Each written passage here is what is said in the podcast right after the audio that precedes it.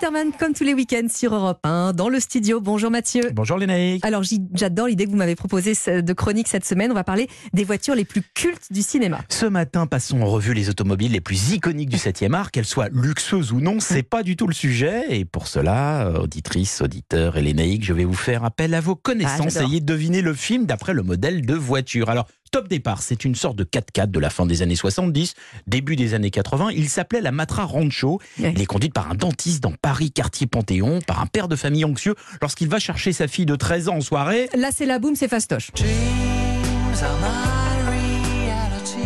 Bien joué, Claude Brasseur, le docteur Béreton, le père de Vic, Sophie Marceau, ne quitte pas cette voiture rudement pratique sur les pavés. Deuxième quiz, soyez attentifs. Antoine Maréchal roule tranquillement à Paris au bord de sa deux chevaux Citroën en route vers l'Italie pendant les vacances lorsqu'une grosse cylindrée lui rentre dedans. Bon, classique, le Cornio, Bourville de Funès. Là, fastoche encore. On a tous en mémoire cette phrase alors improvisée par le comédien. Non, marcher beaucoup moins bien, forcément. Plus difficile maintenant, c'est un homme un peu loser. Il conduit un break Peugeot hors d'âge et écoute une radio du nom de Radio 1.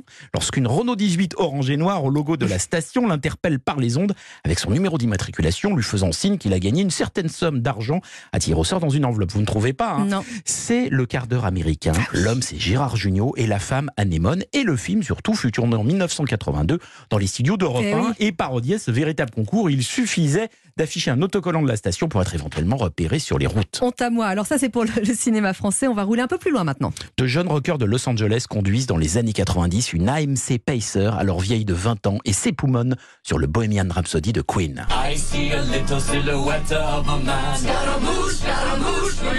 Alors ça c'est Wayne's World. Ça on adore aussi. hein, c'est culte. Une Chevrolet Malibu de 1973, conduite de nuit par Ryan Gosling sur une chanson électro. Drive. J'ai un sans faute. Hein. Vous m'impressionnez, les Ouais. J'ai envie de faire un tour avec vous à Los Angeles en Fort Torino rouge et blanche. Puis de prendre euh, la route pour San Francisco en Mustang, tel Steve McQueen et Jacqueline Bissett dans Bullitt.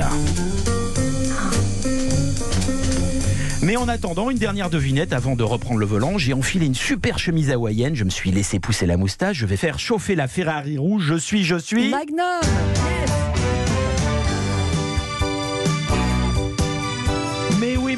C'est qui le roi du cool Ah là là, À on l'adore. C'est vous Mathieu. À demain. Vroom, vroom, vroom.